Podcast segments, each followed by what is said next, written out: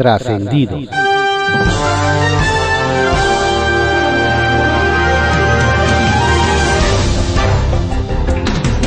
Continuamos con la audiosíntesis informativa de Adrián Ojeda Román, correspondiente a hoy, lunes 6 de diciembre de 2021. Demos lectura a algunos trascendidos que se publican en periódicos de circulación nacional. Templo Mayor, por Fray Bartolomé, que se publica en el periódico Reforma. En Palacio Nacional están preocupados porque la recolección de firmas para la revocación de mandato avanza más lento que el tráfico en el viaducto en un viernes de quincena a las 6 de la tarde. Los esfuerzos de las huestes López Obradoristas no han dado los resultados que el gran líder esperaba ya para estas alturas. Tan es así que en el mitin de la semana pasada en el Zócalo se instalaron varias mesas recolectoras para ver si llevándole la montaña a Mahoma finalmente daba copia de su credencial del INE. Para que la consulta de revocación se lleve a cabo, se requiere presentar al menos 2.8 millones de firmas de apoyo, que equivalen al 3% de la lista nominal de electores a nivel nacional. Y aunque la cifra parece fácilmente conseguible, para la 4T la realidad es que, por las buenas, no parece que puedan llegar. Tal vez por eso los morenistas están recurriendo a tácticas no muy limpias, como la publicidad engañosa que habla de una ratificación o de plano el obligar a burócratas federales y estatales a firmar voluntariamente. En la Ciudad de México, por ejemplo, los trabajadores de la Secretaría de Educación tuvieron que sumarse a la petición so pena de ser restados de la nómina. Cuentan que el ex senador panista Roberto Gil Suart nuevamente tuvo que presentarse ante la ley. El otro día lo vieron en las oficinas de la Fiscalía Especializada en Combate a la Corrupción, donde hay una denuncia en su contra. La audiencia fue por una investigación que lleva el área que encabeza María de la Luz Mijangos, debido a una denuncia que fue presentada en su contra por presuntos delitos cometidos durante su tiempo como funcionario público. A ver en qué acaba. Si el proyecto del magistrado electoral Indalfer Infante es broma, a nadie le hizo gracia. Y es que no más no se entiende cómo es posible que proponga devolverle el registro al partido Fuerza por México con el argumento de que le afectó la pandemia y que por eso no logró la votación necesaria. El asunto se pone más tenebroso al ver que el dueño de Fuerza por México, el sindicalista Pedro Arces, presume ya tener de su lado el voto del depuesto José Luis Vargas, popularmente conocido como el magistrado Billetes. ¿Por algo será? El video que ayer subió Andrés Manuel López Obrador a sus redes es un buen retrato de la 4T se ve al presidente y algunos de sus colaboradores felices en un trenecito dando vueltas alrededor del aeropuerto de Santa Lucía. El mandatario vuelve a prometer algo que no tiene cómo cumplir. Un trayecto de solo 45 minutos al Aeropuerto Internacional Felipe Ángeles. De paso promueve a Claudio Sheinbaum. Y en el asiento trasero, un complacido secretario de la Defensa Nacional. Chuchu. Circuito Interior, que se publica en el periódico Reforma.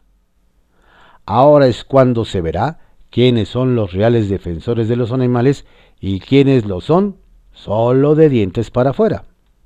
En sesión ordinaria de la Comisión de Bienestar Animal se presentará hoy la iniciativa para prohibir espectáculos en los que se maltrate, torture o prive de la vida a toros, novillos y becerros.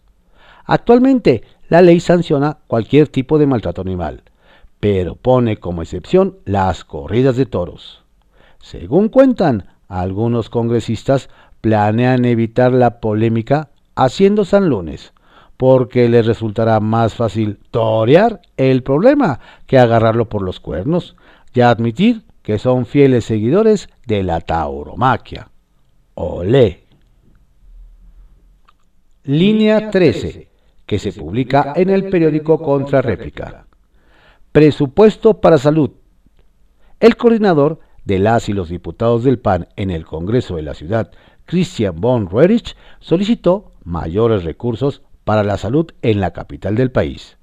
Señaló que el COVID-19 ha cobrado casi 100.000 vidas en la entidad y enfatizó que no se puede minimizar la pandemia. Por ello, llamó al gobierno de la ciudad a tomar las prevenciones necesarias para que la nueva variante del virus no sea tan peligrosa ni represente una amenaza para las y los habitantes.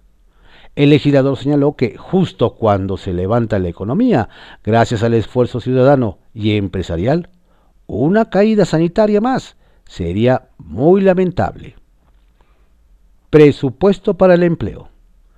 La diputada de Morena, Adriana Espinosa de los Monteros, solicitó que dentro de la elaboración del presupuesto de egresos para el 2022 de la Ciudad de México, se otorguen 60 millones de pesos adicionales para reforzar los programas de la Secretaría del Trabajo Capitalina. El punto de acuerdo planteó que 20 millones sean asignados al seguro de desempleo, 20 al programa Mejorando la Ciudad, Nuestra Casa, y 20 millones más al de Fomento al Trabajo Digno, para beneficiar a más ciudadanos desempleados y continuar con la reactivación económica. Recaudación o reactivación. La Coparmex Ciudad de México rechazó la propuesta de nuevos impuestos, incluidos en el paquete económico 2022 que presentará la Secretaría de Finanzas ante el Congreso local. La organización precisó que las reformas al artículo 164, que amplía el impuesto sobre el hospedaje, al artículo 307 TER, que crea un nuevo impuesto a las APES de entrega a domicilio y el artículo 134 que impone un impuesto a eventos o exhibiciones artísticas, musicales, deportivas, taurinas, cinematográficas, teatrales o culturales de forma digital, parece que su prioridad es la recaudación y no la reactivación, señalaron. Respaldan presupuesto. Diputadas y diputados de Morena en el Congreso local, a alcaldesas y alcaldes concejales y concejalas del mismo partido respaldaron el paquete económico de 2022, presentado la semana pasada ante el Pleno del Legislativo. Acompañados de, de Tomás Pliego, dirigente morenista en la Ciudad de México, señalaron que el presupuesto estimado será de 234 mil millones de pesos y estará enfocado a seis ejes fundamentales. Igualdad de derechos, ciudad sustentable, movilidad, apoyo cultural, seguridad y mejora en servicios. Alcaldesas y alcaldes dijeron que los incrementos se destinarán a la atención de las necesidades de sus gobernados. El Caballito, que se publica en el periódico El Universal. El C5 será la sede del cerebro de las líneas 1, 2 y 3 del metro. En medio de la resistencia del sindicato de trabajadores, nos platican que avanza a paso firme la propuesta de que el puesto central de control 1, que estaba en el edificio que se quemó en las instalaciones del metro en la calle de Delicias, tenga una nueva sede. Y ese espacio será el C5, que conduce Juan Manuel García. Según lo expuesto por el director del sistema de transporte colectivo Metro, Guillermo Calderón, a diputados el pasado viernes, se busca trasladar el llamado cerebro del metro que opera las líneas 1, 2 y 3 que trasladan a 50% de los usuarios al C5, ya que ofrece mejores condiciones tecnológicas.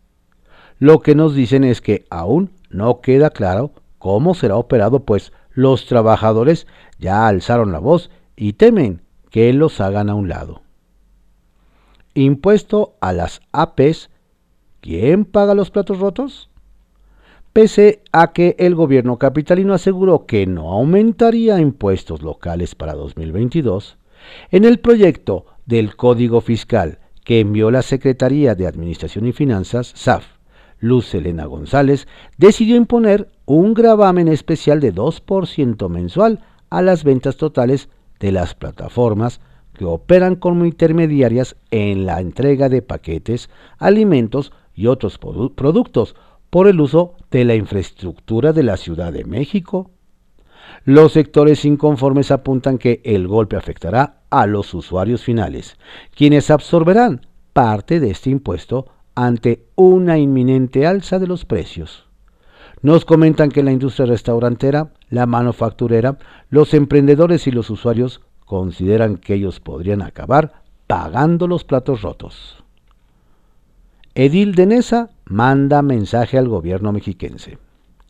En su tercer y último informe de gobierno, el alcalde de Nesa, el experiodista Juan Hugo de la Rosa, insistió en que el gobierno del Estado de México le done tres terrenos al ayuntamiento para la construcción de un hospital, un campus del IPN y un cuartel de la Guardia Nacional aprovechó el evento donde estuvo el secretario de Gobierno de la Ciudad de México, Martí Batres, en representación de la jefa de gobierno, Claudia Sheinbaum, para lamentar que sus peticiones no tuvieron eco con las autoridades estatales. Lo que se preguntan en esa es si el alcalde morenista Adolfo Cerqueda, quien asume el cargo primero de enero de 2022, logrará un cambio. La Gran Carpa que se publica en el periódico El Economista. Tren. El presidente AMLO supervisó las obras de movilidad hacia el Aeropuerto Internacional Felipe Ángeles y explicó que se están construyendo diversos caminos como la vía de lechería para viajar en tren suburbano desde la estación Buenavista en la Ciudad de México, cuyo recorrido sería de 45 minutos ya que desde Indios Verdes tardarían más de una hora en transporte público. Malabarista. Siguen los dimes y diretes entre oposición y oficialismo. Ahora, Ignacio Mier Velasco, coordinador de Morena en la Cámara de Diputados, afirmó que los partidos de derecha neoliberales han decidido agruparse para desestabilizar al movimiento transformador que encabeza AMLO. Añadió que los políticos desafeinados que hoy mantienen refugio en los partidos de derecha, les cuesta mucho entender que por el bien de todos, primero los pobres. Ellos están más preocupados por sus intereses económicos antes de velar por los que menos tienen. Trascendió que se publica en el periódico Milenio trascendió que el titular de la Fiscalía General de la República, Alejandro Gertz, comparecerá este lunes a las 11 de la mañana ante la Junta de Coordinación Política de la Cámara de Diputados con motivo de la glosa del tercer informe de gobierno. Pero a diferencia de los secretarios de Estado y otros funcionarios como el presidente del Consejo General del INE, Lorenzo Córdoba, el responsable del Ministerio Público Federal tendrá el privilegio hacer una presentación VIP en privado y solo ante los líderes parlamentarios. Trascendió que ayer el gobernador de Jalisco, Enrique Alfaro, se sumó a la lista de los que ya levantaron la mano rumbo a una posible candidatura presidencial en 2024. En entrevista con El País señaló que si le toca jugar el rol de candidato, está más que listo para hacerlo. Por cierto, el presidente Andrés Manuel López Obrador viaja hoy a Jalisco donde el martes se encabezará su conferencia matutina. Trascendió que la televisión no es la única industria colgada del tema del narco.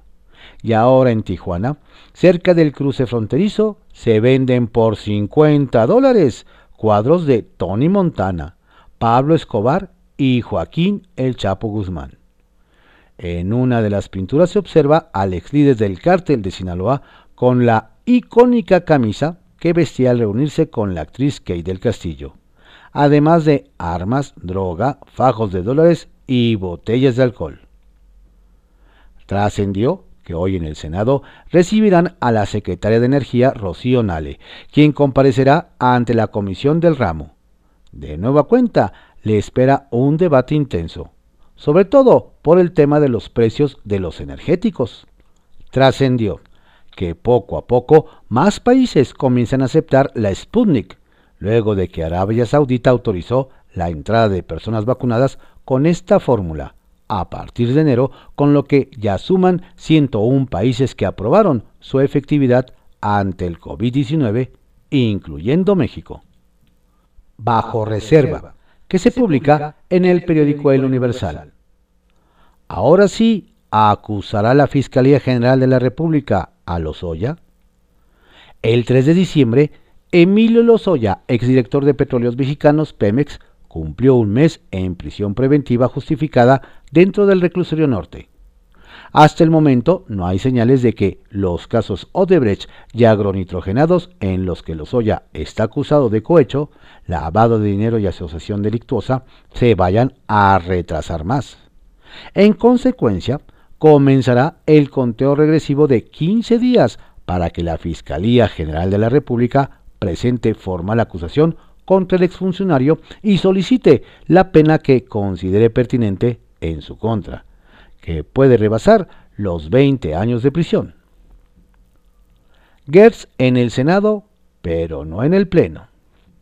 Nos recuerdan que a las 11 horas de este lunes, el fiscal general de la República, Alejandro Gertz Manero, pisará la Cámara de Diputados, pero no para comparecer ante el Pleno, ni siquiera ante comisiones, sino para reunirse con los coordinadores parlamentarios. Nos hacen ver que durante el acuerdo para que compareciera ante el Pleno, el titular del Instituto Nacional Electoral, los coordinadores de las bancadas de oposición exigieron que Gertz hiciera lo propio, pero hubo una negativa tajante de Morena y sus aliados. Lo que lograron negociar, nos dicen, fue el encuentro privado con el fiscal.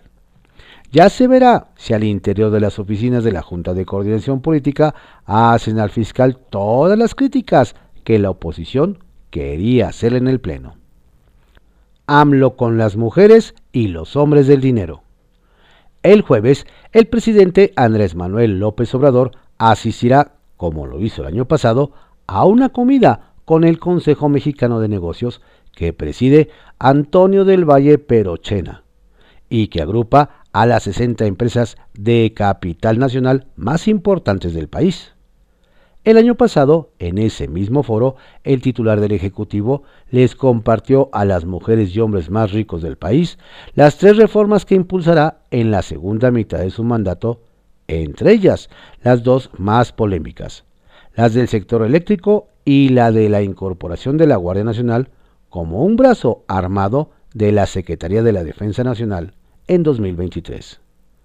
Nos dicen que hay que estar pendientes de los anuncios que el mandatario haga en su encuentro con, con los empresarios, pues podrían ser importantes.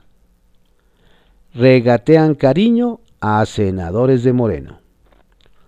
Inmediatamente después de que la Cámara de Diputados aprobó el presupuesto de egresos 2022, el presidente Andrés Manuel López Obrador recibió en Palacio Nacional a los grupos parlamentarios de Morena y a sus aliados para agradecerles su trabajo. En cambio, nos hacen ver, no se ha reunido con la bancada morenista en el Senado, a pesar de que ha sacado adelante muchos asuntos que le interesan al gobierno federal. El más reciente, el de la aprobación de la nueva integrante de la Junta de Gobierno del Banco de México, Victoria Rodríguez Ceja. ¿Será que el mandatario no quiere regalarle la foto al senador Ricardo Monreal, quien busca la candidatura de Morena a la presidencia de la República? ¿Acaso no se presume que hay piso parejo para todos los suspirantes al 2024? Pepe Grillo, que se publica en el periódico La Crónica. Porfirio como Nostradamus. ¿Tendrá Porfirio Muñoz Ledo el don sobrenatural de la profecía? ¿Será capaz de prever el futuro? Lo sabremos pronto. Porfirio vaticinó que el régimen de la 4T se desgajará en los próximos dos años. El acto masivo que convocó al presidente el pasado primero de diciembre muestra, según Porfirio, el temor al vacío del poder que comienza a sentirse. Una vez que la 4T se desgaje, se abrirá la oportunidad de un cambio verdadero en el país, añadió en plan de Nostradamus. Cuando eso ocurra, tal vez Muñoz Ledo lo atestigüe desde las filas de Movimiento Ciudadano, el partido que decidió hacer un pequeño pero merecido homenaje al profeta. El regreso de los agentes. Durante mucho tiempo, los agentes norteamericanos han operado en territorio mexicano como Andrés por su casa, según el presidente López Obrador. Aquí espían, persiguen, secuestran, eliminan, incluso se pelean entre ellos, todo según las necesidades geopolíticas del momento. El gobierno mexicano los trató siempre como una visita incómoda. El caso en, contra del general Salvador Cienfuegos y la disparatada prueba esgrimida por la DEA para capturarlo fue la gota que derramó el vaso. El gobierno de la 4T, presionado por las Fuerzas Armadas, canceló la cooperación y los agentes tuvieron que regresar a su casa. Al menos eso dijeron. Puede usted apostar que se fueron unos, pero llegaron otros, sin aval gubernamental, en la clandestinidad, que es su hábitat natural. El gobierno está dispuesto a que regresen con la condición de que se ajusten a las nuevas reglas, comenzando por una supervisión permanente de las autoridades mexicanas. Suena bien. Lo cierto, sin embargo, es que ni antes ni ahora a los agentes norteamericanos les ha quitado el sueño la supervisión mexicana. Ni se sube ni se baja. Mientras algunos partidos buscan por todos lados un prospecto atractivo para el 2024, el MC se da el lujo de administrar la abundancia. Tiene tres. Enrique Alfaro, gobernador de Jalisco, el gobernador de Nuevo León, Samuel García, y Luis Donaldo Colosio Riojas, alcalde de Monterrey. Los tres aparecen con regularidad en los sondeos de los probables candidatos presidenciales. Samuel ya dijo que él ni se sube ni se baja, se aguardará para revelar sus aspiraciones y reconoció que su compañero de partido Colosio sería un buen candidato presidencial. Pero antes, claro, tiene que ser un buen alcalde de Monterrey, lo que todavía está por verse. Pidió que el MC no se divida en tribus ni facciones. Eso desmoronaría las posibilidades que están construyendo. El tema de la sucesión presidencial llegó al MC para quedarse. Vanguardia Digital. La Asociación Internacional de Seguridad Social llevó a cabo la entrega de reconocimientos del concurso Buenas Prácticas para las Américas. El IMSS recibió un reconocimiento por implementar soluciones innovadoras en materia administrativa. Se trata de la institución de seguridad social más grande de América Latina, por lo que tiene el reto permanente de aumentar la calidad y cobertura de los servicios que brinda a sus derechohabientes. Hubo tres menciones especiales al instituto en el concurso de la AIS por las estrategias Mi Pensión Digital, programa piloto de incorporación de las trabajadoras del hogar e infórmate de tu familiar, COVID-19 registro, información y hoja de enfermería. Para el IMSS es imperativo operar desde la vanguardia digital. Kiosco, que se publica en el periódico El Universal. Durazo y los hackeos de terror. En el gobierno de Sonora nos cuentan, crece la desconfianza y el temor ante la epidemia de hackeos que padecen los dispositivos electrónicos de funcionarios de primer nivel empezando por el gobernador Alfonso Durazo de Morena, cuyo WhatsApp fue hackeado a finales de octubre, casi de manera simultánea al de Omar del Valle, titular de Hacienda. Pero ahí no acaba el cuento, nos detallan, pues hace unos días María Dolores del Río, secretaria de Seguridad Pública, también se convirtió en víctima lo que de inmediato encendió las alertas y ocasionó que, ante la amenaza de más caqueos, algunos secretarios hayan comenzado a recibir la orden de hacer una limpia de sus dispositivos para evitar filtraciones de temas delicados. Por ahí dicen que el miedo no anda en burro, anda en WhatsApp. Chiapas, ni respuesta ni solución. El, caso Panteló con sus 21 lugareños raptados, presuntamente por el grupo armado El Machete, nos relatan continúa como una piedra en el zapato para el gobierno de Rutilio Escandón de Morena, pues a cuatro meses las familias de los desaparecidos no reciben justicia, mientras que el vacío de autoridad se siente en ese municipio Tzetzal, cuyo ayuntamiento debió renovarse el pasado 30 de septiembre.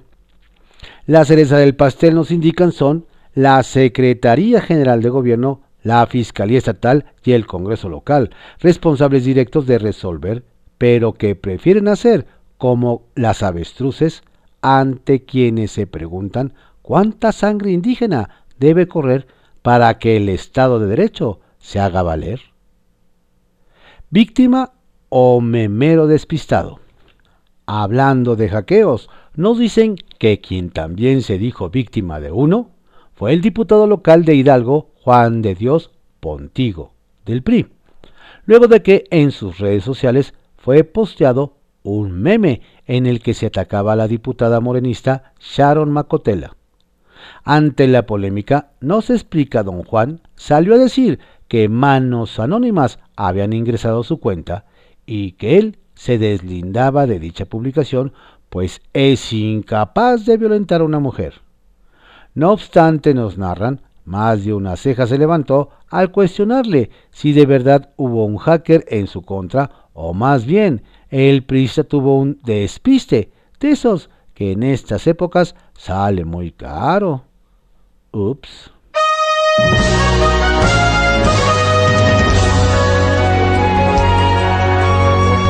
Estos fueron algunos trascendidos que se publican en periódicos de circulación nacional en la audiosíntesis informativa de Adrián Ojeda Román, correspondiente a hoy, lunes 6 de diciembre de 2021. Tenga usted una excelente semana y un estupendo día. Saludos cordiales de su servidor, Adrián Ojeda Castilla.